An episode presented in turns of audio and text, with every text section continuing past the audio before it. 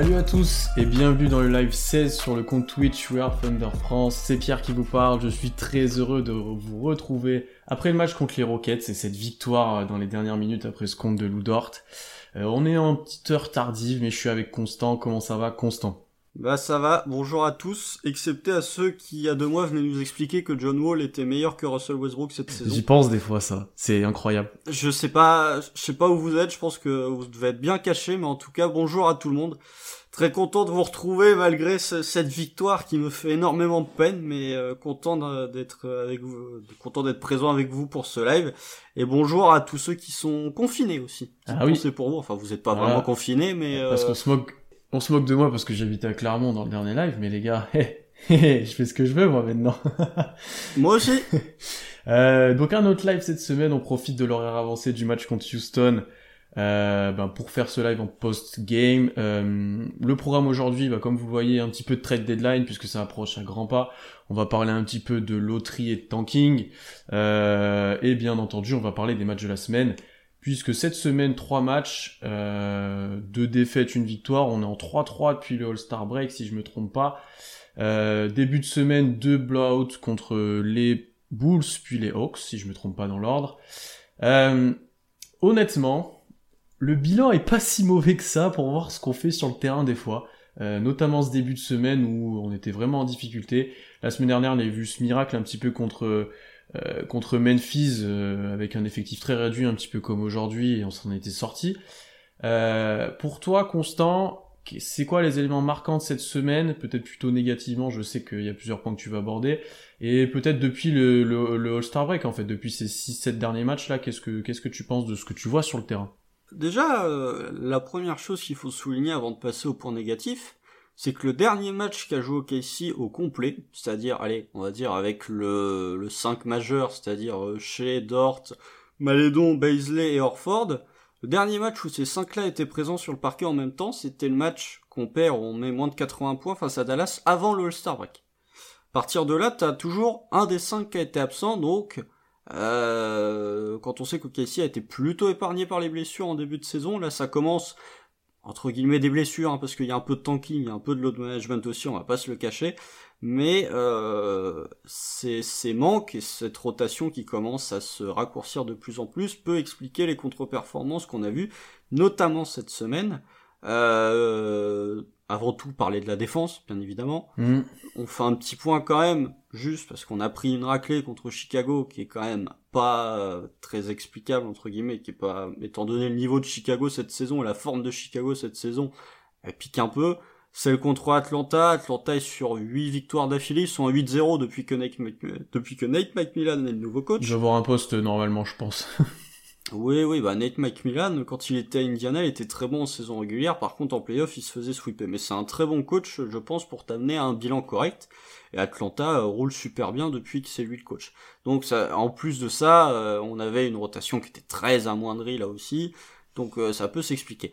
Après, va falloir quand même nous expliquer pourquoi on était une top 10 défense avant la le, All-Star Break et pourquoi on est la pire défense en termes de defensive rating depuis le retour de ce break-là. Alors moi j'ai ma petite idée, mais on, viendra plus tard sur cette idée-là. Euh, non, ouais, c'est le point que je voulais soulever aussi, c'est que, alors autant offensivement, on a toujours eu des hauts et des bas, et au final, là, depuis le, All-Star Break, on est dans la moyenne, euh, on est notamment plutôt à droite. un peu mieux. Ouais, on est même, j'allais dire, plutôt à droit à 3 points, ça va peut-être un peu mieux, on est à plus de 40% avant ce match-là, alors ça a dû baisser avec ce match-là. Euh, mais malgré les absences, malgré des gros manques à la création des fois, on arrivait à s'en sortir plus ou moins. Alors il y avait des gros passages à vide, si vous suivez les matchs, c'est flagrant, même dans nos recaps, on le mentionne presque tout le temps, je pense.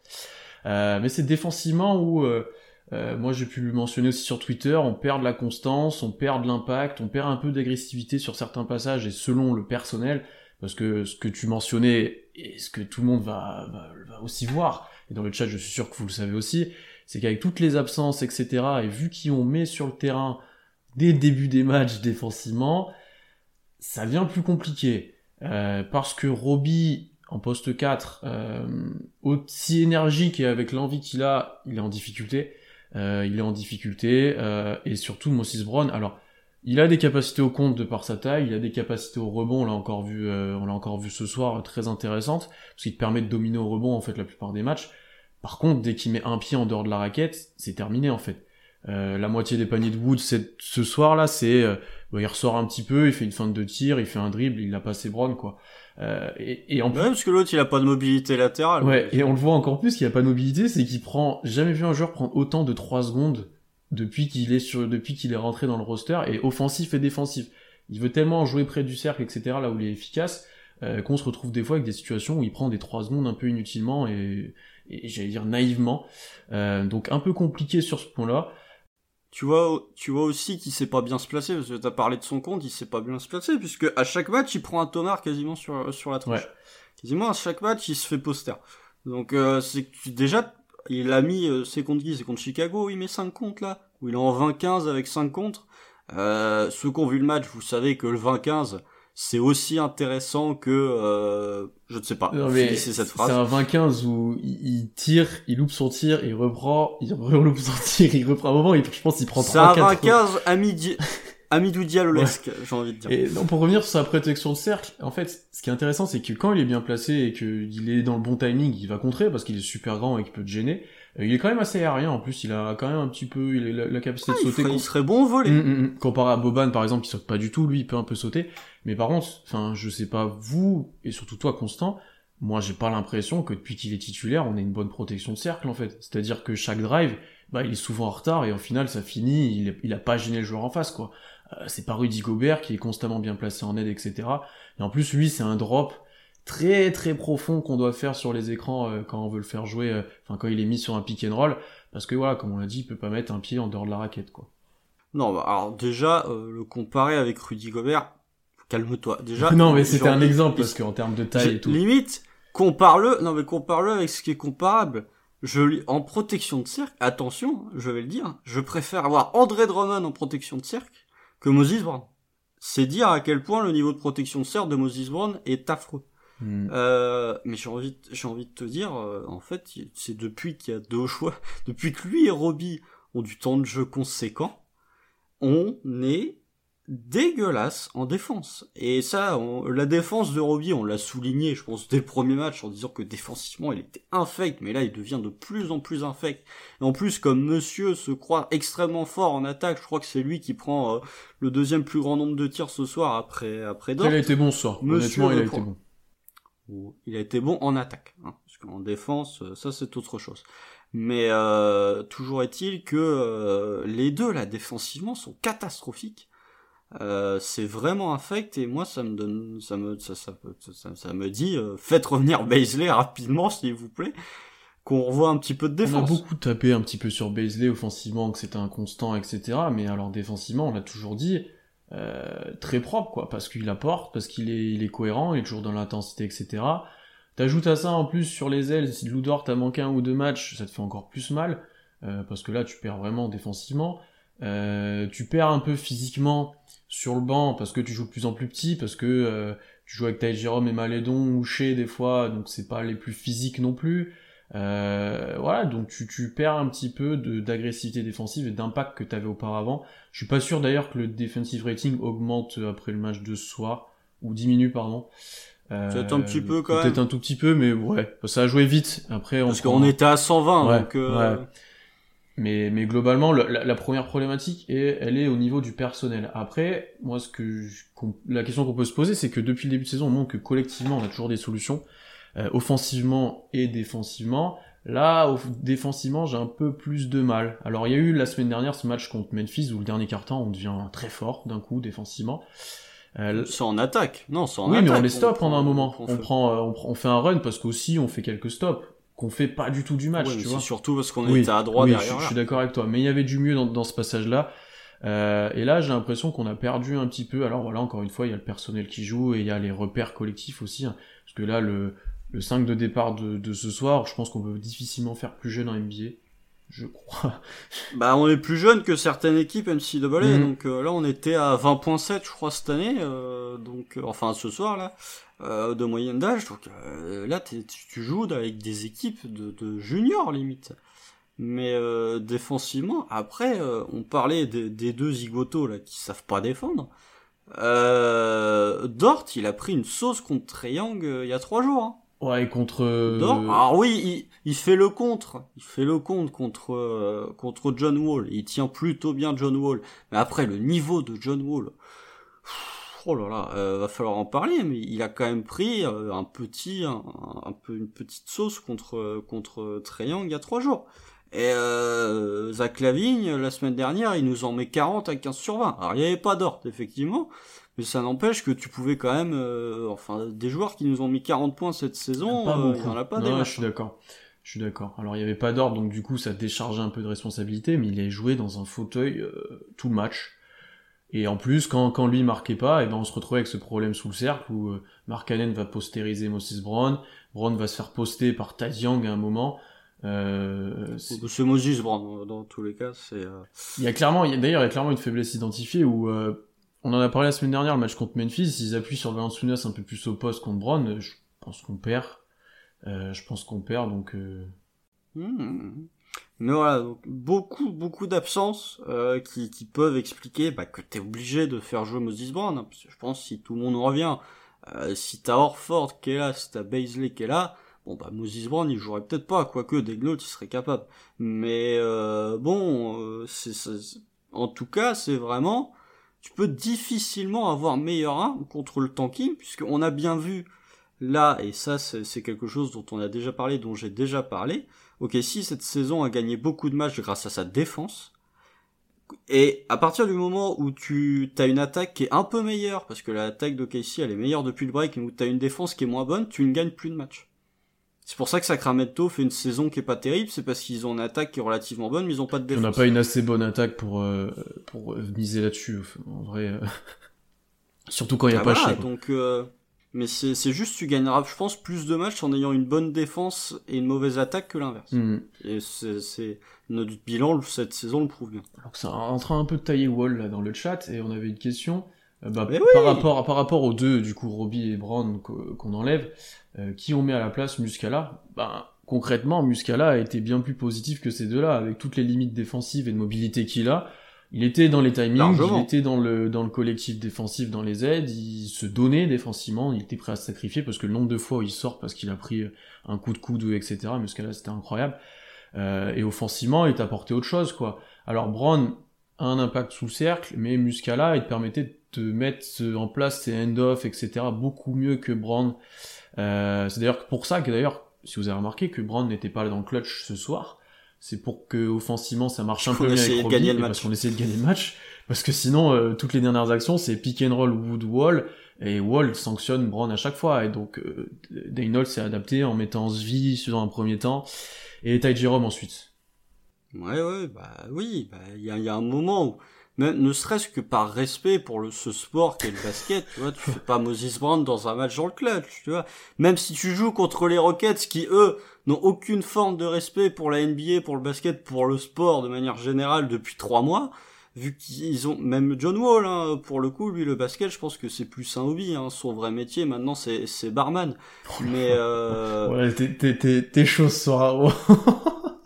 Non mais faut, faut arrêter, il y a un moment où c'est ce que fait Houston, enfin euh, je suis désolé, là ça devient ridicule. Et on en reparlera je pense un peu plus tard dans le podcast, euh, dans la partie euh, loterie là, mais... Mais quand, quand tu vois la, tronche de notre effectif, je pense que n'importe quelle équipe nous aurait roulé dessus. Regarde, même le match contre Détroit, Détroit c'est pas pour, pourtant c'est pas la meilleure équipe de NBA, loin de là. Ils les ont battus mais à plat de couture, il y avait même pas de débat. Il y a trois jours y a un moment où faut arrêter, quoi, s'il te plaît. Et, en plus, ce qui, est, ce, qui est, ce qui est dommage pour eux, euh, t'avais une petite hype Kevin Porter Jr. parce qu'il jouait, parce qu'il avait plus vol et tout, et là tu le vois, on l'a presque pas vu ce soir. Il a presque pas eu de ballon, il a très peu, bah très peu Après, il était blessé. Ouais, voilà, mais bien sûr. Euh. Mais enfin, il était sur le terrain et t'avais l'impression qu'il était pas utilisé, t'avais Oladipo qui tirait dans tous les sens. Donc. Non mais Oladipo il fait ça depuis mais depuis son transfert il fait Oladipo il veut un contrat. C'est aussi simple que ça. Mais ouais, il il va pas l'avoir il va pas l'avoir. Il est tellement dégueulasse il va pas l'avoir. C'est terrible. Les deux là John Wall et Oladipo mais tu, leur valeur mais elle a baissé depuis le trade. Alors que la valeur de John Wall je pensais même pas qu'elle pouvait être encore pire. Celle d'Oladipo s'il est tradé à la deadline il va être tradé contre quoi? C'est vraiment il, il va rien se passer je te fais peut-être une transition deadline, mais Houston, euh, limite, ta, valeur de la Dipo, serait plus haute, quoi. en le faisant pas jouer. Je mes écouteurs. Euh, non, je pense qu'on va parler encore un petit peu des, matchs. Euh, juste pour revenir sur OKC, donc vous l'avez compris, on n'est pas très chaud sur... Euh, on n'est pas très chaud sur Moses Brown, bien qu'il y ait quelques éléments positifs. Peut-être qu'un jour ça deviendra un Boban ou un, truc du genre, mais on n'est pas très chaud sur lui. Euh, non, parce que Boban est doué près du oui, cercle. mais tu vois, il a d'autres aspects. Il a touché Boban. Oui, il a d'autres aspects qui, qui sont un peu mieux que Boban. Il est un peu plus, il peut plus courir, il peut plus faire deux choses quand même. On, on va voir sur le fil de la saison. Euh, Est-ce qu'il y a d'autres joueurs, d'autres performances individuelles qui t'ont marqué là, notamment cette semaine, qui malgré euh, bah, ces deux mauvais matchs euh, sont sortis un petit peu du lot, notamment aujourd'hui peut-être? Est-ce que t'en as que t'aimerais parler? C'est compliqué de trouver des performances qui sortent réellement du lot quand t'as perdu deux matchs de 20 points et que t'en gagnes un euh, contre une équipe qui en perd 19 de suite dans les dernières secondes. Moi j'ai envie de souligner euh, le, le, bon match de Zvi là ce soir, euh, qui, a, montré qu'il pouvait attaquer le cercle, qu'il pouvait faire un petit peu de création. Le match contre les Hawks, il y a eu un très bon Ty Jerome. J'ai trouvé que ouais. Ty Jerome a été plutôt excellent, très adroit. Euh, là ce soir, j'ai bien aimé la fin de match de Malédon. Là, il met deux paniers là consécutifs. Ça, on aime voir. Euh, qui qui nous font entre guillemets du bien. Alors du bien euh, dans le match, du bien pour le bilan global. Je suis pas convaincu, mais euh, des, des, des, performances intéressantes. Après, c'est même Roby, tu vois, ce soir, je le défonce défensivement, mais il a été agressif, tu vois. Je crois il est en 18-7, c'est plutôt intéressant. Après pour le coup, euh, lui, euh, il s'est un peu calmé euh, comparé au match face à Memphis. Il, est revenu dans ses standards de maladresse habituels. Mais ouais, mais tu vois, tu, tu c'est moins catastrophique qu'avant globalement. Tu vois ce que je veux dire? Alors il, il, met moins dedans. Là, il a un passage, il en met deux d'affilée presque. Mais il est moins en difficulté all around, j'ai envie de dire. Tu vois ce que je veux oui, mais moi je me concentrais uniquement là sur ouais, ouais. tir, tu vois. Euh, quand tu fais 2 sur 9 contre Chicago, 2 sur 11 contre Atlanta, ce soir je sais pas à combien il est, mais il doit encore être à, 33% au tir. Euh, ça monte, c'est pas ce que tu ce que tu voulais contre Memphis quoi. Et il est encore à 2 sur 9 ce soir. Donc euh, mais euh, c'est c'est pas la performance contre Memphis, mais après voilà, il y a des il y a des joueurs intéressants. Ça permet au moins à certains de se montrer tu vois. Malédon euh, là les deux tirs je pense que si t'avais Shea qui était là bon bah il aurait peut-être pas fait. pas eu la balle je pense. Euh, ils auraient peut-être pas pris. Non il aurait pas eu la balle mais euh, tu vois Dort euh, au moins s'il peut comprendre que prendre des pull-ups à trois points ça sert à rien par contre défendre le plomb comme il a fait c'est ça son rôle, bah ça peut aider déjà. Mais euh... en plus, ce qui, est, ce qui est dommage pour cette dernière action de Dort, bon, il se rattrape très bien avec le compte, mais sur ce pull-up à 3 points, c'est que tout le match, il est bon sur les drives, plutôt bon, il arrive à sanctionner la défense et tout. Donc on pouvait s'attendre à ce qu'il drive. Il a vraiment un bon cross d'ailleurs. Il a crossé deux trois gars là ce soir, vraiment intéressant. Euh, donc euh, donc là-dessus, il aurait pu insister. J'aime bien aussi Justin Jackson, aujourd'hui euh, très bon en sortie de banc, très adroit. Euh, contre Chicago, je crois que c'était pas bah, trop il fait mal. Du Justin Jackson. Ouais, lui t'as l'impression, tu peux le faire rentrer quand tu veux, il va t'apporter du scoring, peut-être qu'il a une petite valeur. Enfin moi je, je comprendrais qu'une équipe NBA parie un peu plus sur lui que nous on le fait actuellement, parce qu'il est un peu loin dans la rotation. Euh, et après Svi, Svi j'ai bien aimé, ça va mettre un peu de temps à ce qu'il soit pleinement en confiance, etc. Mais il a eu un peu de minutes en fin de match, parce qu'il a été bon auparavant, il met un tir là dans le corner, on en parlait en off avant, qui fait presque tourner le match, ouais, là, incroyable. Un gros tir, un gros tir. Euh, il a dû mettre des... d'ailleurs, il a déjà dû mettre plus de 3 points cette saison que Diallo avec nous. Oh, c'est c'est petit hein, non, mais, mais j'étais obligé de te la faire. C'est petit, c'est petit. Attends, il en a mis il en 3. A mis 3 ce soir. Diallo, Diallo, cette saison, il a dû au moins en mettre 3. Ouais, si j'exagère un peu mais ça va vite être dépassé. 3 points, il en a mis il en a mis 32 au total, il en a mis 12 cette saison. Donc euh, il y a un peu il de temps mis, quand même. Il avait mis 32 3 points au total Diallo. C'est ça? Oui. Ouais, ça, ça me paraît, mais c'est peu, hein. Ça fait peu. Euh, bref, c'était des petites piques. Bah, sur 100, ouais. C'était des petites sur piques pour 129 matchs, ça fait 1-3 points tous les 4 matchs. Mm, mm, mm, euh... Mais ce qui est intéressant avec Svi aussi, c'est que les fois où il avait pas le tir ouvert euh, et où c'était un peu moins bien, euh, il a pas hésité à driver. Alors, on voit qu'il est un peu moins à l'aise quand même sur ces sur ces aspects-là, mais physiquement, il est encore là.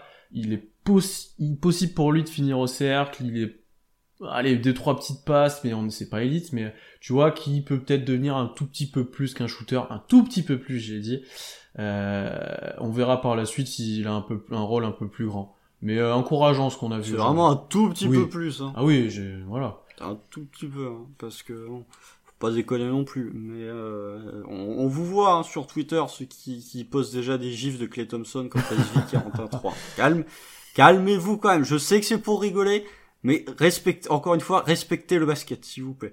Mais euh, non, non, intéressant ce qu'on voit de Zvi, je vais pas le critiquer de toute façon. Voilà. Et s'il réussit, euh, ok, si, s'il retrouve l'adresse qu'il avait l'année dernière, tant mieux. Mais euh, sur ce match-là, il est à droite. Sur le match qu'il joue contre Atlanta, euh, tu le voyais quasiment pas, tenter de tir. Euh, voilà. Il est très, très discret, pas beaucoup de ballons, euh, des erreurs en plus quand il avait le ballon. Enfin, compliqué pour lui ce premier match. Là, il s'est bien, bien repris. On va enchaîner du coup. On a parlé un peu ok ici, on a parlé un peu Rockets. La première chose que je vais te demander, c'est est-ce qu'on est en mode tanking ou pas constant, honnêtement? On gagne des matchs, on sait pas comment on les gagne, mais on en gagne pourtant faire poser tout le monde. Euh, on va être honnête, hein, Shea il peut jouer ce soir. Hein. Euh, Shea il peut ah jouer. oui, ah bah oui. Mais euh, est-ce qu'on tank? Qu'est-ce qu'on fait actuellement? Comment Qu'est-ce qui se passe? C'est pas possible. Mais on tank. Mais euh, la question elle se pose pas. On tank. Mais on tank depuis le retour du break, hein, j'ai envie de te dire. Déjà quand tu ménages à leur fort depuis le début de saison, c'est du tanking. Euh, ou en tout cas, c'est du load management poussé à l'extrême, mais poussé à l'extrême. Mais c'est pas du load management en mode on gère Kawhi pour les playoffs au mois d'avril. Hmm. C'est on gère alors fort pour éviter qu'ils se blessent. Pour le trader plus tard et qu'il voilà. Et puis si on peut perdre un ou deux matchs euh, parce qu'il joue pas, euh, ça nous rassure. Mais là, là où je pense que Baisley est vraiment blessé, euh, parce que ça fait quand même six matchs de suite qu'il a pas joué. Et puis la déclat où on dit que c'est pas day to day, c'est week to week, euh, c'est que c'est un peu plus grave que voilà. C'est un peu plus grave que prévu, donc. Euh, mais euh, Dort qui joue pas certains matchs, Malédon qui joue pas certains matchs, c'est qu'elle est au repos ce soir.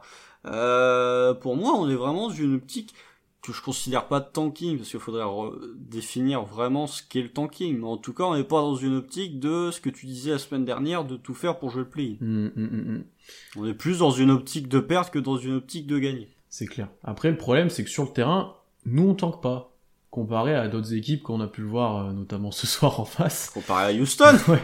Nous, sur le terrain, on n'est pas en mode tanking, c'est-à-dire que Daynol qui coach pour gagner, on a encore vu, comme on a dit par exemple avec Moses Brown, euh, laissé en dehors du clutch.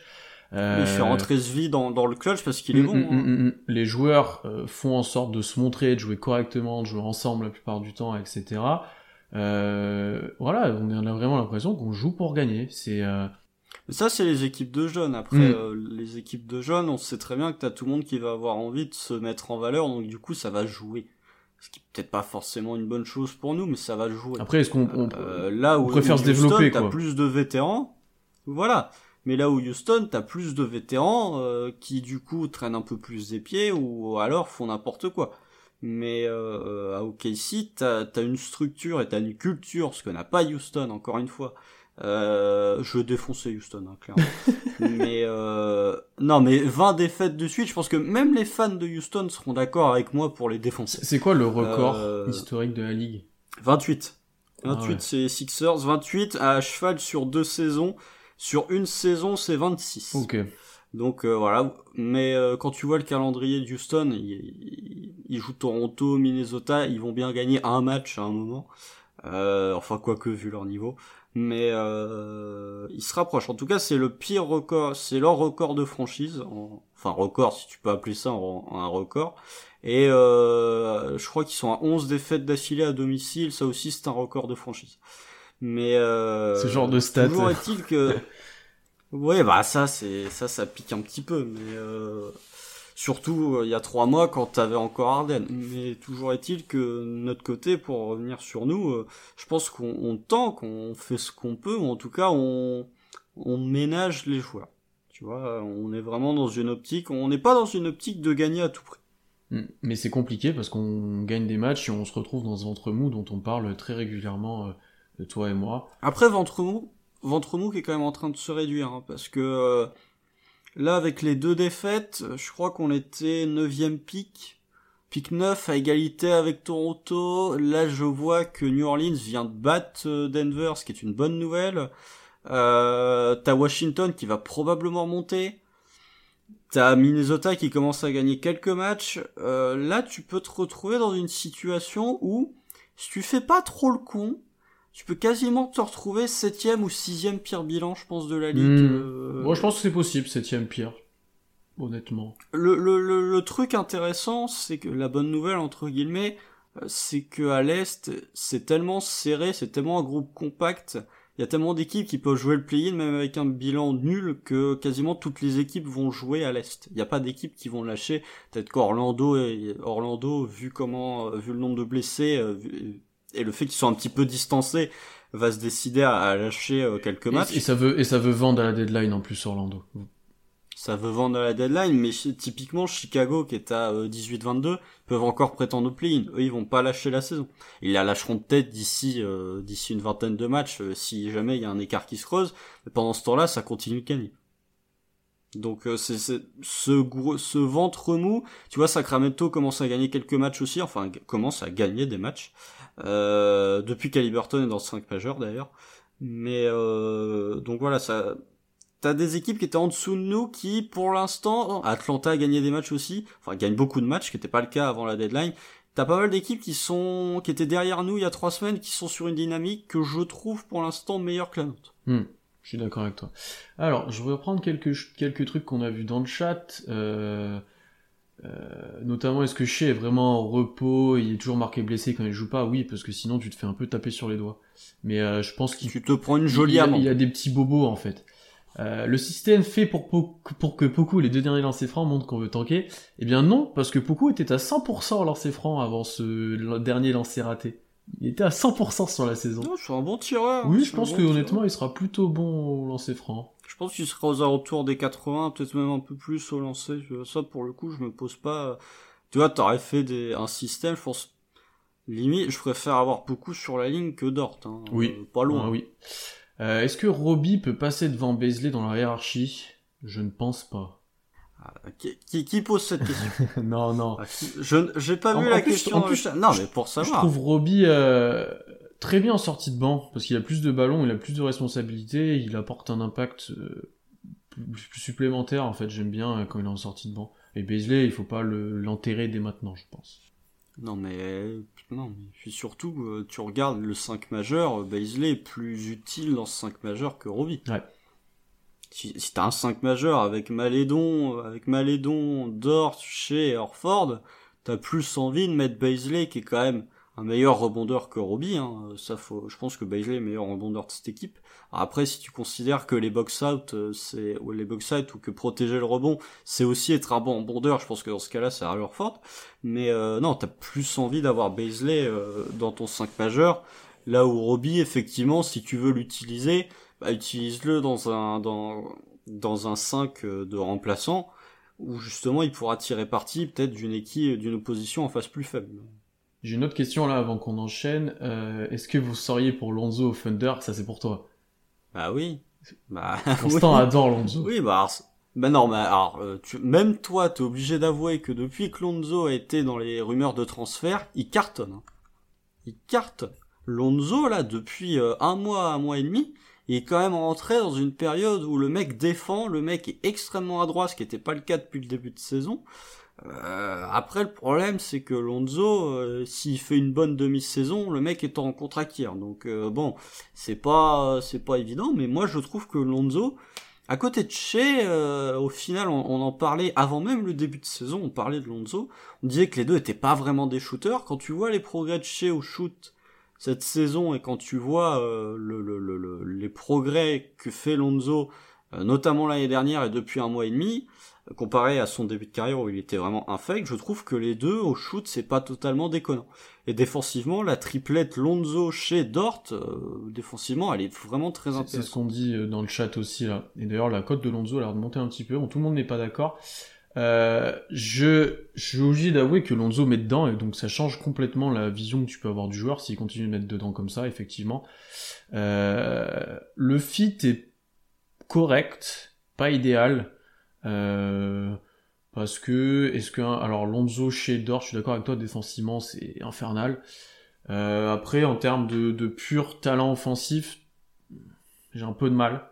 J'ai un petit peu de mal. Euh, mais mais c'est pas, c'est loin d'être scandaleux. Hein. C'est, voilà. Après, je suis pas sûr que je donne énormément d'argent à Lonzo à ce moment-là aussi de la reconstruction, quoi.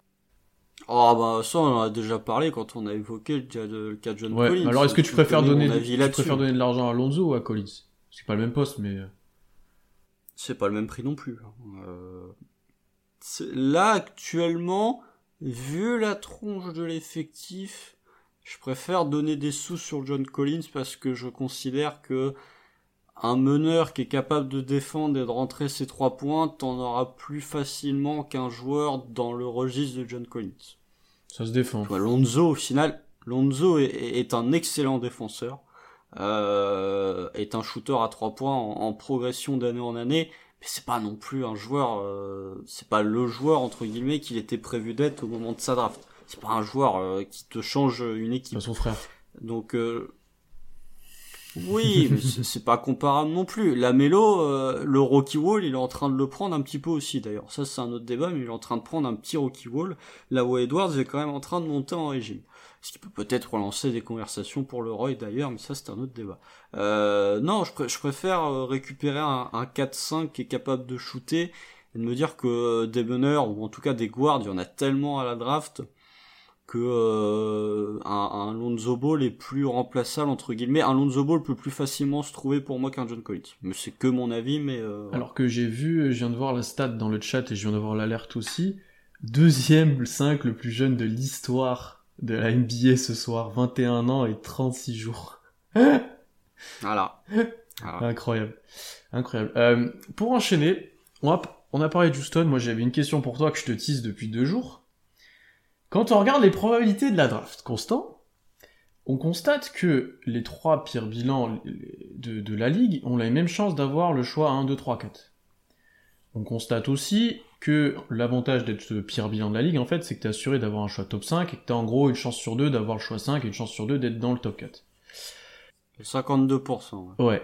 T'as un vrai gap en fait qui que, que les probas diminuent, on va dire en dessous de 5. Parce que au- au-dessus de quand t'es cinquième bilan, t'as encore euh, euh, plus de 40% de chance de d'avoir un, un choix top 4. Ma question, elle, elle tourne pas mal en ce moment sur euh, la commu Thunder US, dans plusieurs podcasts se l'ont posé. Est-ce que tu préfères que les Rockets aient le pire bilan de la ligue? C'est-à-dire qu'on ait une chance sur deux d'avoir le choix numéro 5, ou tu préfères que les Rockets descendent un petit peu, on va dire, euh, sixième, et qu'on ait, en gros, euh, attends, je calcule de tête, ouais, 60% de chance d'avoir le choix des Rockets, mais du coup, il est hors top 5. Un peu plus que 60%. En gros, est-ce que tu préfères risquer d'avoir une chance sur deux d'avoir le Est-ce que tu 5 préfères faire all-in sur le, le fait que Houston ait le pire bilan, mais alors par contre c'est pile ou face, c'est soit 5, soit rien Ouais. Ou est-ce que tu préfères la jouer plus safe en Ouais. voulant que Houston soit un peu plus bas, quitte à récupérer un pic qui pourrait être 7-8 C'est exactement ma question. Eh bah alors, euh, question, euh, il y a probablement des parieurs sportifs dans le chat. Euh, la question elle est pas compliquée. Quand vous misez sur un pari, vous faites quoi? Vous faites all-in sur une grosse mise en se disant, en priant pour qu'elle passe, ou vous préférez faire des petites mises où vous êtes sûr que ça passe? Bah moi, je préfère jouer la prudence et euh, me dire que si, bah, ils le seront pas parce que vu leur des, leur série de wins, voilà. Mais je préférerais que Houston soit potentiellement troisième ou quatrième pire bilan, même si les probas au final sont les mêmes. Euh, non, du coup, tu préfères mêmes, en qu'il tout cas- plus bas que ça, du coup. Non, mais les probas sont les mêmes d'être dans le top 4, je veux dire. Pas d'avoir Oui. le pick 5, mais d'être dans le top 4. La proba, je crois que pour les trois premières équipes, c'est la Oui, même, c'est c'est 52% ce que je te dis. Donc, si tu, si tu veux une vraie diff, il faut que Houston, en gros, il soit... Oui, bah alors du coup, autant qu'il soit... Bah alors autant qu'il soit pire bilan, alors. 4. Si c'est la même proba, pourquoi pas? Bah, c'est ça Mais que dans l'idéal- si tu... Dans l'idéal, tu préfères quoi, alors? Dans l'idéal Dans l'idéal, si vraiment euh, tout se passe bien, je préférerais que Houston commence à regagner des matchs et soit sixième pire bilan. Ok. Ok. Moi, je commence de... je commence vraiment à me poser la question, moi. hein. Parce que... Bah, en fait, s'il y a une année où tu dois faire all-in et absolument avoir un top 5, c'est cette année. Parce que on sait, il y a les 5, euh, 5 monstres de la drive qui sont annoncés depuis je sais combien de temps. Euh, donc, pourquoi pas. Ce que je t'ai dit un petit peu en off, c'est que pour moi, il y avait d'autres critères qui rentraient en jeu. C'est d'abord notre classement à nous. Euh, Est-ce que OKC est dans le top 10 euh, Par exemple, je- on a le choix 9. Est-ce que je préfère pas faire un all-in sur le 5, plutôt euh, le tenter, plutôt que d'avoir un 8-9 ou un truc comme ça? Tu vois, ça se réfléchit. Pareil, selon où est Miami. Si Miami est, euh, on va dire, ah, on va- je sais pas, Miami, là, ils sont combien? redescendre. 16 16, 17 Ouais. là? Tu vois, si Miami donne un choix à 15-16, euh, je me dis autant faire un all-in et il faudrait que les Rockets perdent un maximum et qu'on ait une chance sur deux d'avoir le 5. Parce que si tu te retrouves au pire, tu l'as pas et t'as quand même un choix 15 qui est correct. Euh, et éventuellement voir aussi avec celui des Warriors s'il tombe ou pas, tu vois, s'il tombe, non. je suis plus Non, il enclin, je- je- il tombera pas, mais si jamais il tombe par miracle, euh, je suis plus enclin à faire un all-in sur le haut, tu vois. Euh, Non, mais ça dépend pas de toi, c'est ça le problème. oui, ça dépend pas de moi. Donc, je- en fait, c'est pas, c'est pas dépendant de nous. Te, je te dis, par sentiment, par stratégie, qu'est-ce que toi t'aimerais qu'il se passe? La prudence. La prudence. Ok. Donc, euh, les Rockets gagnent un petit peu de match. Bah, ça n'arrivera pas, mais dans un monde idéal où euh, je suis en mesure de déterminer euh, les résultats de chaque match, ouais, je fais remonter Houston euh, cinquième ou sixième pire bilan. Par contre, si, si on voit que Houston continue de perdre une, une pelletée de matchs, il faut, faut qu'ils aient le pire bilan. Au moins, on a une chance sur deux, c'est d'avoir le 5. On n'a pas une chance sur deux Bah, d'avoir ouais, un 5, 6, 7. Si Houston est, est dans le top 4, autant qu'il soit... euh, si Houston est dans le top 3 plutôt, parce que c'est le top 3 les mêmes probas, si Houston est dans le top 3, autant qu'ils aient le pire bilan. Ça, je suis d'accord avec toi. Mais euh, je préférerais qu'ils remontent un petit peu, tu vois. Là, nous, nous j'aimerais bien... Tu vois, le spot 9, c'est peut-être encore un peu bas. Si on est huitième ou septième pire bilan, c'est souvent à cet endroit-là que ça monte à la draft, je l'ai déjà dit. C'est souvent à cet endroit-là. Là, pour le coup, je me dirais, à la loterie, t'as peut-être moyen de gratter un truc. Trop, si t'es 11-12, tu monteras pas, ou alors faudrait vraiment un gros gros gros miracle. Là où 7-8, euh, c'est généralement là où ça commence à devenir intéressant. Ouais. Alors, quelques réactions. Déjà, déjà, je salue Alan euh, d'envergure qui est là dans le chat. Et je salue Ilias aussi Ah. qui lui a fait transmettre les remarques. Il dit, oui, Ilias, je vais te piquer. On va te piquer Cade. On va envoyer une offre que t'auras jamais vue et tu seras content quand même, mais on aura Cade. euh, et je vois que c'est un peu entre les deux dans le chat. Euh, oui, nous, ça nous ferait chier. Moi, ça me ferait chier aussi que Houston récupère le first pick parce que j'ai pas envie de voir Cade tomber là-bas. Bah, il est de Houston après, les gars. hein. Enfin, il est du Texas. hein. Oui, mais enfin, je préfère le voir autre part. Dans un meilleur environnement, dans... Bah, et sur, surtout, John Wall, il, il continue à envoyer des briques et faire du hero ball, sauf que si euh, les Rockets se retrouvent avec le first pick, euh, Kate va prendre sa place, donc il a pas, il aura peut-être pas intérêt à faire de la merde comme ça, mais... Euh, ouais, donc on verra. Ça, ça va être intéressant à suivre ça. Euh, comme d'habitude, hein, aller voir sur Tankaton les probas, etc. euh, c'est toujours super intéressant. Jour après jour, ça change et tout. Je pense que ça va être un, un marathon à suivre jusqu'à la loterie. On va enchaîner avec nos petits sujets, euh, nos petits sujets de trade deadline. Euh, je vois qu'Amel a posé plusieurs fois la question déjà du trade de Miami. On va avec Miami, on va commencer par ça, Euh, puisque le Thunder a envoyé cette semaine Trevor Ariza, euh, la légende de- de la franchise, Le routier le guide du retard des franchises NBA. Contre contre Meyers Leonard et le second tour de 2027, si je me trompe pas, je crois que ça tombe tout le temps cette année, ça. c'est ça. 2027, on va avoir 26 pics. Bah, c'est pas compliqué, 2027, c'est l'année euh, la plus tardive où tu peux échanger Ouais. tes pics pour l'instant. Donc, donc C'est pour ça. qu'on a plein de pics. Euh, bon, globalement, un trade euh, qui change pas grand chose à la phase de la franchise, mais qu'est-ce que t'en penses, toi? Bah, qu'on a échangé, c'est ce que je t'ai dit en off avant, qu'on a échangé un mec qui a jamais joué contre un mec qui jouera jamais. Donc, euh, tu récupères un second tour dans la balance, tu crées une trade exception, ça faut pas l'oublier quand même. On a créé une petite tra- Une trade petite, ouais. exception de 2.4, 3.4, je sais plus. Ouais. Euh, en dessous de, en dessous de 4 millions, toujours, toujours est-il, qui peut servir. Euh, T'as un an pour l'utiliser, elle peut potentiellement servir. Euh, donc voilà, c'est un trade de toute façon. Meyers Leonard, ça a été annoncé, il jouera pas. Probablement parce que bah, de 1 il est nul, et puis de 2 parce que il, a, il tient des propos qui sont borderline pour euh, pour être gentil avec lui.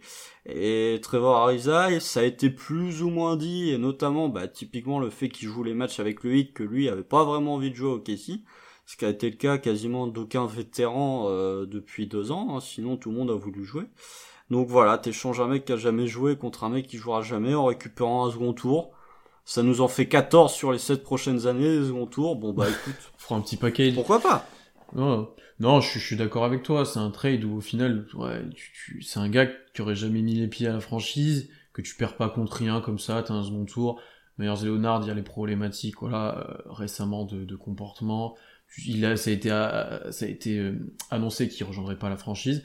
non, puis il y a une team option l'année prochaine, donc elle sera refusée. Puis question pour toi, il peut, il ne peut pas être tradé dans les prochains jours.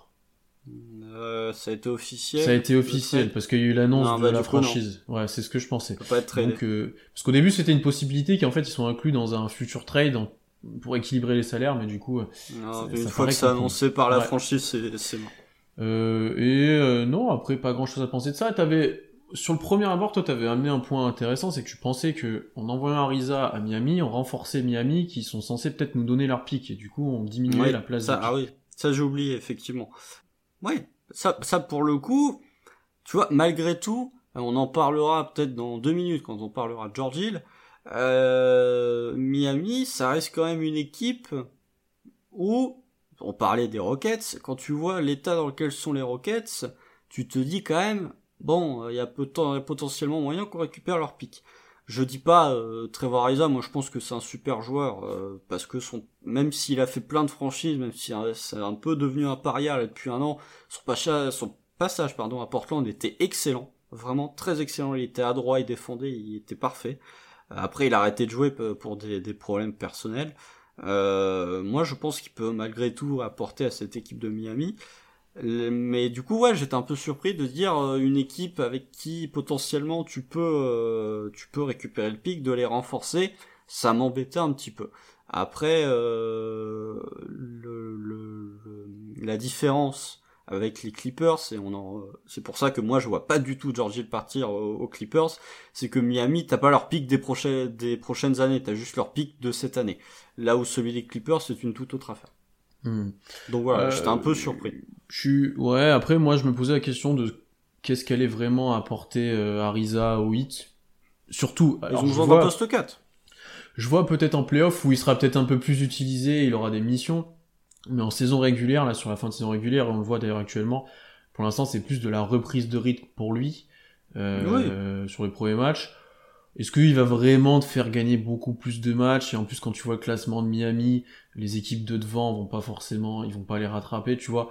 Ouais, non, ils rattrapent pas le top 3, top 3 de l'Est et euh, derrière là ça commence à pousser parce qu'ils en ont perdu euh, ils en ont perdu 3 de suite là dont deux contre Indiana. Oui, parce qu'à un moment euh, avant euh, juste après le break, ils étaient super ouais, ils étaient on avait un c'était le choix 22 qui nous donnait. Ouais ouais, et là ils commencent là là ils en ont perdu 3 de suite et c'est tellement serré à l'est que euh, t'as les qui commencent à toquer à la porte, euh, t'as Indiana qui se remet à jouer, t'as euh, bah, Atlanta qui en a gagné 8 de suite, donc je crois qu'Atlanta est quatrième là ce soir. Si je dis pas de bêtises, ils sont passés devant le 8 avec la défaite du 8. Et de l'autre côté, t'as un top 5, voire quasiment un top 6 à l'ouest, où ils ont un bilan qui est largement supérieur à celui du 8. Donc tu vois, même si, entre guillemets, Miami finit top 4 ou top 5 de, de l'Est, leur bilan va être relativement faible, ce qui fait que tu peux te retrouver avec un 18e voire un 19e pick à la draft, ce qui est vraiment pas inintéressant. Hmm, hmm. Si jamais tu récupères leur pick. Mais oui, mais pour Trevor Ariza, ils, font comme ce qu'ils ont fait avec euh, Igodala l'année dernière. Ils récupèrent un joueur euh, qui avait pas joué pour essayer de le remettre en forme et quand tu auras besoin, parce qu'ils espèrent euh, aller loin en playoff, on en reparlera, mais euh, ils espèrent qu'en playoff, tu vois, ils, pourront mettre Ariza, je sais pas, sur Kevin Durant ou sur Giannis, parce que depuis le départ du J. Crowder, ils ont vraiment besoin d'un poste 4. Mhm, je suis d'accord avec toi. Euh, on va enchaîner avec la deadline du coup qui, arrive à grands pas et la rumeur. Bah, il y, a surtout une grosse rumeur qui ici actuellement, c'est sur George Hill notamment et je crois qu'il y a encore un truc qui est sorti là comme quoi les Clippers avaient discuté autour de lui. C'est la grosse rumeur du moment. Georgie, on sait qu'il est sur le départ depuis presque le début de saison. Les Clippers se placent de plus en plus. Il a posé un pied. Oui, c'est ça. Les Clippers se placent de plus en plus. Euh, je j'ai du mal à voir ce qu'on peut envoyer, ce qu'ils peuvent nous envoyer. Euh, Alors, faut, faut, préciser quand même, euh, les Clippers, vu qu'on leur a piqué tous leurs pics de draft, ne peuvent plus envoyer un seul premier tour jusqu'en 2027. Est-ce que tu peux faire Alors, je sais plus exactement lesquels on a. Est-ce que tu peux faire comme on fait Houston avec Milwaukee, où tu leur renvoies un pic pour qu'ils puissent t'en envoyer deux différents? Tu vois ce que je veux dire? Ils peuvent plus trader de first round. Ils Alors, à peuvent plus du tout le faire de... Ils peuvent plus du tout. Alors, euh, s'il y a des experts du CBA, du, du CBA dédicace à Tom s'il nous écoute, euh, je veux bien qu'ils qu'ils viennent me contredire, mais moi je crois. Alors t'as toujours moyen de de de de, de tricher avec le cibier, je pense. Mais théoriquement, théoriquement, euh, ok, ils peuvent pas envoyer de first round. Et ça va m'amener à mon point suivant. Genre là où Trevor Ariza, typiquement, je pense qu'il y a que Miami qui en voulait. Il y a que Miami qui voulait de Trevor Ariza. Ouais, Non, mais c'est pas méchant, mais je veux dire, le, le marché pour Trevor. Ariza, Mm. Voilà, le, le marché pour Trevor Ariza était pas fou. Là où je pense que le marché pour George Hill est quand même conséquent. Ça parle surtout des Clippers, mais c'est encore, euh, voilà, les médias, euh, les médias américains qui sont en mode, oh, les équipes de Los Angeles, faut qu'on en parle tout le temps, même quand ils jouent pas. Je pense qu'avec la blessure de LeBron, là, ça y est, ils vont passer en mode 24 heures sur 24. euh, la blessure de LeBron, je pense même, va y avoir une vidéo de l'IRM de LeBron qui va être fait en direct. Mais euh, je pense que le marché sur George Hill, il y a beaucoup d'équipes qui vont être dessus. Et c'est ce qui me fait dire, t'as tellement moyen, en tout cas, hein, je peux me tromper, mais t'as tellement moyen de récupérer soit des jeunes plus talentueux, soit des pics en échangeant George Hill ailleurs qu'aux Clippers, que j'y crois pas vraiment. Je, suis- je suis d'accord, je, je vois pas trop euh, ce qu'on pourrait aller chercher chez eux. Donc, je comprends pourquoi les Clippers le veulent. Je sais pas si c'est eux qui en ont plus besoin, mais de toute façon, Georgie, il fit à peu près partout. euh, en Oui, NBA, oui, ils actuellement. fit partout. Mais ils sont aussi sur Lonzo. Mais euh, et là, t'as la problématique qui, qui, qui, t'as une deuxième problématique qui vient, c'est que de un, le package, bah, t'as des équipes qui vont pouvoir proposer mieux, je pense. Et de deux, euh, bah, pourquoi tirer renforcer les Clippers? Parce que eux, pour le coup, t'as, t'as leur pic dans le futur. T'as qui commence à faire deux trois déclarations où il est pas trop content. Il est free agent cet été, hein, on le rappelle. Euh, bon, euh, je pense que t'as pas vraiment envie que les Clippers fassent un gros run de playoff et t'as pas envie de favoriser ça en leur envoyant George Hill. Je pense que George Hill, t'as plutôt envie de l'envoyer à l'Est typiquement. Après, c'est ce qu'on nous dit dans le chat là, juste sur le moment. Euh, Est-ce qu'on surestime pas la valeur d'un Georgie Est-ce que ça vaut un first? Mais alors, si ça vaut pas un first, euh, les Clippers, ils vont envoyer quoi euh, en échange de George Hill Ils vont envoyer euh, le, le, le- ils vont envoyer quoi? Ils vont envoyer Luke Kennard euh? Non, bah, je pense que t'as des équipes, si elles veulent vraiment euh, elles pourront envoyer des trucs mieux. Et Presti, il va prendre la meilleure offre. Donc, euh, Là, pour le coup, sur Hill, je pense qu'il a moins de... De toute façon, ce sera que des contenders qui vont vouloir chercher, donc déjà, ça va, ça va le faire à peu près. Donc, euh, je vois, ça parle de Schroeder là dans le chat. Oui, c'est c'est ce que je t'ai mentionné, qu'on avait surestimé un petit peu. Non mais ah, on a surestimé la valeur de Schroeder. Rappelez-vous ce que ça a donné quand même à la fin. Parce que sur le moment on était déçus, après ça a quand même donné à, Norf- à Lorford, Danny Green, euh, qui a été renvoyé à Lorford, plus un first, plus Théo Malédon, ça va. Globalement ça va. Thomas qui nous dit qu'il trash talk qui va lancer son live pour vous concurrencer. Non, t'inquiète Thomas, on fera, on fera un raid après, vous irez sur trash talk, mais on leur donnera un peu de visibilité, quoi. Ouais, ils, en, ils en ont Ils besoin. en ont besoin. Euh, non, nous, le, là où on aime bien voir Georgie, et Alan dans le chat nous le dit, c'est c'est- au Celtics. Oh non, bon alors ça, moi j'arrête. On arrête, mais... Alors, il te propose un, il te propose un truc, il contre Edwards et un pic. Tu prends? Toi- non, non, non. Alors un pic, ça dépend quoi? Parce que vous êtes tellement dans la, vous êtes tellement dans la merde les Celtics que vous avez pas intérêt à rechigner sur le package, hein, parce que là vraiment vous êtes dégueulasse. Mais euh, si c'est un first, je le prends. Ouais. Mais connaissant Alan, ça va plus être un second tour. Ou deux seconds tours, ouais. Non, ou deux ouais, tours, on le connaît. Mais de toute façon, Danny Henge, il va pas bouger, donc euh, ça sert à rien. Ça, c'est incroyable. Danny Henge, ça fait 15 ans que le, dernier, le dernier trade qu'il a fait, c'est celui de Kyrie. Faut arrêter. Mm, mm. Euh, on a une autre proposition, Hill Orford contre Otto Porter et Felicio, les contrats se valent. Euh, ouais, si t'envoies du pic après pour équilibrer, je vois le truc. On voit du pic parce que Otto Porter est en fin de contrat. Euh, je crois que Felicio doit être en fin de contrat aussi. Sauf que euh, je vois pas pourquoi OKC se séparait et George Hill et Dallas Ford contre du salary dump. En gros, tu fais ça pour libérer de la masse salariale, sachant que la masse salariale d'OKC euh, a pas besoin d'être euh, d'être libérée. Donc euh, Non, là, faut envoyer du pic, là, si tu fais ça. ouais ouais ouais. Est-ce que Chicago est prêt à le faire? Je suis pas sûr. Non, je pense je pense pas. T'avais dit Anthony Edwards? J'ai pas fait gaffe. Non, mais Carson. Oui, bien sûr, Carson. Carson. Oh, oh, Anthony Edwards contre, oui, on contre Georgie, moi je prends. Hein, on, prend, on prend directement. Euh, pour Georgie, voilà où on en est à peu près. C'est un peu dur de voir où il va finir en finale parce que Prestige fuit peu de choses et que toutes les équipes sont un peu intéressées. C'est mercredi la deadline? Jeudi ou mercredi? Je ne sais plus. Ouais, un des deux. On, fera peut-être un petit truc si jamais il, y a, il se passe un truc énorme. On sait jamais hein, si on a le temps. Euh, D'autres rumeurs à mentionner? Je pense qu'Orford c'est au plus bas. Il y a peut-être des tout petits intérêts, mais voilà. Euh, mais je sais que si je te demandais qui bouge à deadline, tu me disais George Hill et Muscala. Voilà. Est-ce que tu as des idées pour Muscala ou des, des trucs? Alan dit, attends, Alan dit, je peux, je peux, je peux peut-être te donner Taco. Ouais, ça, on a, on a déjà eh, Moses Brown, c'est bon, c'est bon. Démerde-toi avec ta onzième place, t'iras jouer le play-in, et voilà. Euh, nous, on l'enverra à Philly, comme ça au moins vous serez contents. Les copains, eux, ils iront en finale de conf, pendant que vous, vous vous ferez défoncer au premier tour. Euh, pendant que euh, Brad Stevens distribuera des cakes aux olives à la mi-temps. Donc euh... non, alors euh, pour le cas Muscala, bah il joue plus, donc euh, ça. Et puis là, euh, on... avait parlé la semaine dernière du fait qu'il jouait plus, et moi j'avais dit que euh, Degnault avait justifié ça en disant qu'il voulait tester des rotations. Là, ça fait tellement longtemps qu'il joue pas que j'ai l'impression que il le garde pour éviter de se blesser. Alors typiquement la contrepartie, ça va être un second tour, hein, cherchez pas, ils font pas plus que ça. Mais euh... En plus, quand il a joué, il était bon, là, cette semaine. Oui, oui, oui, oui. Donc, euh, voilà. Mais, euh... donc, un second tour, tu vois, un, petit second tour, et il partira, je pense, dans une équipe euh, qui a besoin d'un 5 capable de shooter. Peut-être pas un super contender, mais une équipe qui veut jouer quelque chose. Charlotte? Ouais. Et est-ce que il ferait pas du bien aux Knicks en apportant un peu de spacing, euh, tu vois, à côté de Randall, par exemple.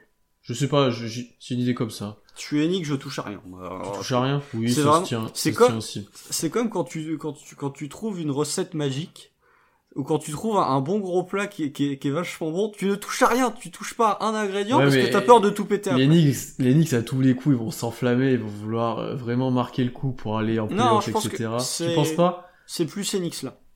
J'espère. Franchement, franchement, j'espère parce que c'est bien d'avoir une bonne franchise historique oh, comme ça. Ils sont fun. Les fans d'Enix là, ils sont, ils sont tellement contents cette saison. Mais moi, je suis tellement heureux pour eux aussi. J'ai qu'une envie, c'est remettez des fans au Garden. Putain, l'interception là de Reggie Bullock face au Magic, tu mets ça dans un Garden plein, mais le Garden il explose. Incroyable.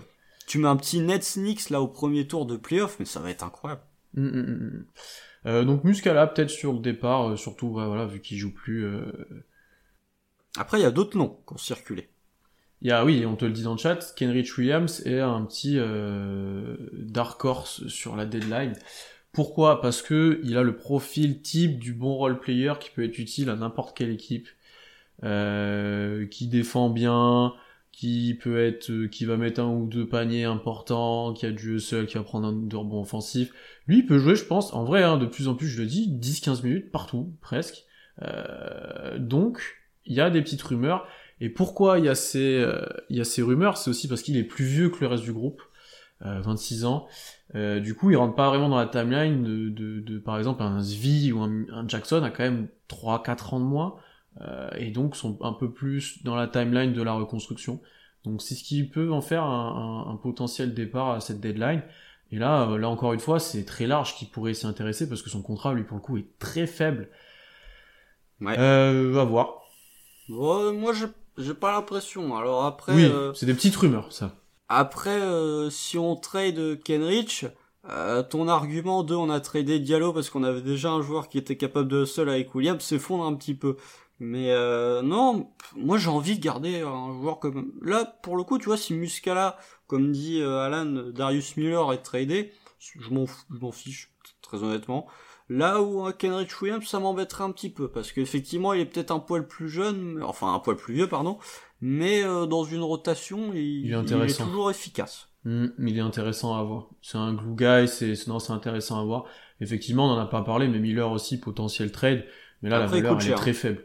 Il coûte cher et sa valeur est très faible parce qu'il a presque pas joué, il revient de blessure. Alors dès qu'il rentre, il met dedans. Euh, mais, euh, mais voilà. Euh, oui, rumeur Lonzo aux Hawks ou aux Bulls aussi qui sort là en ce moment. Donc, euh... Ouais, bah même les Clippers hein, ouais. sont dessus. Mais, Oui, il y, a du, y a du monde là. Il y a du monde sur, sur Lonzo. D'autres rumeurs sur lesquelles t'aimerais discuter? J'ai vu passer un truc, alors j'ai pas trop compris. Je crois que c'est Trash Talk qui a dit ça, alors je sais plus de quelle source. Euh, que les Nets voulaient transférer Dinwiddie et que le Thunder pourrait être dans le trade. Alors j'ai pas trop compris euh, le pourquoi du comment et pourquoi on récupérait Dinwiddie. J'ai pas vu euh, le, le, le, fait qu'on a été mentionné, tu me l'apprends pour le coup. Euh, par contre, c'est vrai que Spencer Dinwiddie, il y a beaucoup de, de, rumeurs qui circulent autour de lui. Euh, les équipes qui sont mentionnées sont pas les équipes les plus fortes actuellement. Euh, typiquement, Détroit apparemment s'est intéressé par le fait de faire revenir Dinwiddie, hein, parce que rappelez-vous, Dinwiddie a commencé à Détroit, et puis il est parti gratos. Il est parti au net, c'est où il a vraiment explosé. Euh, nous, si on récupère Dinwiddie, je trouve que, bon, je vois pas spécialement l'intérêt pour l'instant. Euh, mais ça reste quand même un excellent joueur qui est relativement jeune. Je crois qu'il a 26-27 ans, Dinwiddie, si je dis pas de bêtises. Euh, pour le coup, il pourrait fitter. Alors, je vois vraiment pas pourquoi on, on pourrait le récupérer, ni contre quoi. Euh, 27 ans, ouais, il va en avoir 28. Je, je suis pas fan de, je suis pas fan de l'idée. Je suis pas, un... tu vois, je préfère avoir Moi, un je vois pas l'idée. que un, compter de chez que lui presque. Après, il a une player option, en, il a une player option en plus l'année prochaine. Euh, tu peux, ouais, bon, je vois pas, je vois pas l'intérêt en fait. Je vois pas l'intérêt. Mais euh, ouais, bah s'il y a un trade de Dinwiddie, euh, par exemple, et qu'on vient se greffer pour faire un trade à 3, pourquoi pas Mais le récupérer directement, je suis mitigé. Euh, je pense que c'était plutôt dans ce sens-là d'ailleurs qu'on était mentionné, où on faisait un truc à 3, où on venait faire un peu les éponges de salaire et en récupérant... Ça oui, je pense. Ça c'est intéressant. Ça je pense qu'on est capable de le faire, mais de le récupérer lui, euh, je vois pas trop l'intérêt, honnêtement. Mm, mm, mm. Ok, je pense qu'on a fait le tour un peu de, de, de ces rumeurs-là. On arrive à, à l'heure de live d'ailleurs. Euh, donc n'hésitez pas à nous poser vos, vos questions avant qu'on qu qu quitte l'antenne, qu'on aille se reposer, oh, parce que la, la, la, semaine prochaine euh, va être va être dense encore une fois, euh, avec la deadline du coup qui arrive à grands pas. Alors je pense qu'il y aura beaucoup de live à ce moment-là. Je pense que notamment Trash Talk en fera un par exemple où il y en aura beaucoup. On verra nous ce qu'on fait. Je pense pas qu'on fera un live à part s'il se passe un truc de de, de ouf. Ouf. Euh, on sait jamais, hein. La, la deadline, quand, quand est-ce que c'est? Euh, Exactement, je ne sais plus quand c'est, excusez-moi. Euh, je crois que c'est mercredi. Hein. Peut-être 25 mars, donc c'est effectivement mercredi. Non, jeudi? Jeudi, jeudi. C'est jeudi. Donc, euh, donc voilà. Bon, bah, écoutez, peut-être, il y aura peut-être un Georgie qui va partir. Euh, je pense que s'il y a un trade qui se fait côté Thunder, il se fera le soir de la deadline, pour le coup. Ouais. Ouais. Pas Alors oui, si on récupère Towns à la deadline, on fera peut-être quelque chose quand même. Pour non, mais ah, arrêtez, arrêtez. Jeudi 20h, ouais, c'est ça. Jeudi 25. Ça, c'est le truc où les gars, va pas falloir lâcher vos téléphones une seconde, ça va être insupportable. Euh, tu, tu vas lâcher une heure le téléphone, tu vas te retrouver avec 10 notifs du watch et 5 trades. Oh, on sait pas, il y, y, a des deadlines qui sont calmes. Hein. Euh. Tu sens que cette année ça va être calme, toi? Bah, il y a qui qui peut potentiellement bouger Alors, il n'y a pas de gros trade pour moi, mais il y aura plein de petits trucs. Bah, comme tous les ans à la deadline. Hein. L'année dernière, t'avais Angelo Russell qui était venu pimenter un peu le bordel, mais... Euh, il euh... y a pas mal de... Il y a, y a Yao Ladipo. Ouais, mais y a, tu vois, il y a des situations, bon, c'est des trucs moyens, mais un Alridge, faut qu'il, sa situation, elle débouche. Ouais. Tu penses, toi? Ah oui, oui, oui. Personne va, avec le salaire qu'il a, tout le monde se frotte les mains pour le buyout. Et de toute façon, San Antonio. Ils attendent que ça. Bah, San Antonio, c'est-à-dire que si personne vient faire une offre pour Aldridge, ils vont être obligés, ils vont le buy out après. Donc, euh, je pense que Miami, qui est euh, l'équipe en, en, pole position aussi pour le récupérer, va euh, va tranquillement attendre le fait qu'il va y avoir Il y a peut-être une équipe, tu vois, qui sent qu'ils vont pas pouvoir le récupérer via buyout, qui vont peut-être tenter de le récupérer via un trade pour le coup. C'est ce que j'allais dire. Tant que tout le monde pense qu'ils vont l'avoir en, en buyout, euh, ils vont pas se positionner. Par contre, il y en a un qui dit ok, je l'aurai pas, il, va envoyer des trucs. Ouais. Ils vont envoyer des trucs. Mais tu, tu vois, t'as des rumeurs sur la Dipo, t'as deux trois rumeurs sur Fournier aussi, mais après il y a beaucoup de rumeurs à la deadline, euh, il y a beaucoup de rumeurs à la deadline qui bougent pas. Tu vois, Harrison Barnes, il y a deux trois rumeurs aussi, mais après c'est des rumeurs qui concernent Boston, donc euh, Boston euh, c'est des rumeurs qui n'arriveront jamais. donc voilà, mais il va y avoir va y avoir des moves, je pense, notamment de la part des équipes de l'Est. Je pense que comme tous les ans, l'Est va beaucoup s'activer.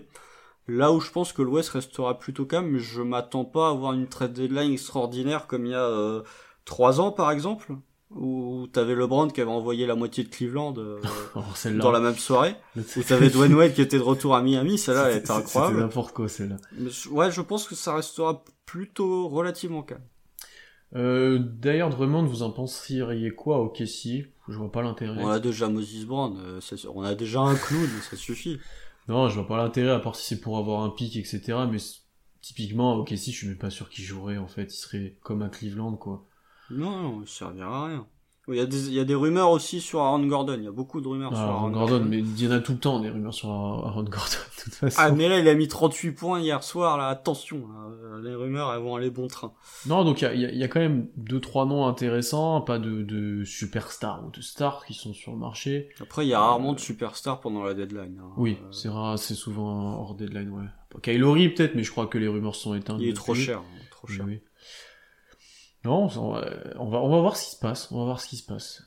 Donc voilà, après, euh, nous, on, bougera. Je pense qu'il va y avoir au moins deux trades côté OKC. Je pense qu'il y en aura un pour le George qui est quasi, quasi acté. C'est d'ailleurs pour ça qu'il revient pas, je pense. Et il y en aura un pour... Euh... je pense qu'il est quand même un peu blessé, hein. Non? Oui, mais si tu voulais le faire jouer, je pense qu'on on le ferait jouer. Un soir playoff, il joue, quoi. Voilà, c'est ça. Euh, contrairement à Chris Paul. Euh, mais oui, oui, il y en aura peut-être un, bah, Muscala, Kenrich Williams, peut-être Justin Jackson aussi, hein, on sait jamais. Euh, donc voilà, ça peut, ça peut bouger de notre côté à deadline, ça va bouger de notre côté à deadline, mais il y aura rien d'extraordinaire, je pense. Non, je suis plutôt, je suis plutôt d'accord avec toi. Euh, ben on va arrêter là. Hein. On va arrêter là. Merci à tous d'être venus pour ce live. On était plus d'une trentaine, une trentaine environ pendant tout, tout le podcast, donc c'était super cool. Euh, je pense que c'est la dernière fois qu'Okessi joue à une heure aussi euh, cool pour nous français de la saison, si je me trompe pas. Donc euh, c'est pas sûr qu'on puisse refaire ça en mode post-game, mais on reprendra notre heure habituelle de, de 18h, souvent le dimanche. la semaine prochaine, on sera sûrement par contre un podcast audio. on verra ce qu'on vous prévoit, sûrement un débrief de la deadline si, si on l'a pas fait en direct, j'ai envie de dire. et voilà, donc merci à tous d'être venus, abonnez-vous à tous les comptes Twitter, Instagram, etc. Euh, du compte, allez sur le site web aussi régulièrement voir nos articles.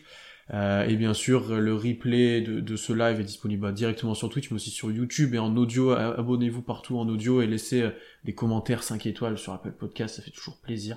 N'hésitez pas à faire des commentaires sur ma moustache. Vraiment, ça, vous fait... Vous mettez 5 étoiles avec une jolie critique sur ma pilosité faciale et ce sera vraiment... Et, je vois constant qu'il y a des certains nombres de, de ta clique, parce que ça dit ça remonte le moral après la défaite de Lyon. Ouais, ouais, ouais, bah écoute, écoute.